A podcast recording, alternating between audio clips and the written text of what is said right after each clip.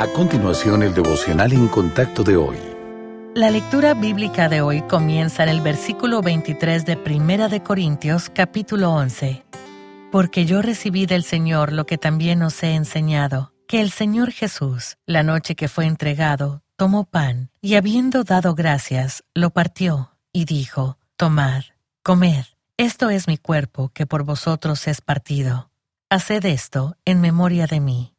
Asimismo tomó también la copa después de haber cenado, diciendo, Esta copa es el nuevo pacto en mi sangre. Haced esto todas las veces que la bebiereis, en memoria de mí. Así pues, todas las veces que comiereis este pan y bebiereis esta copa, la muerte del Señor anunciáis hasta que Él venga.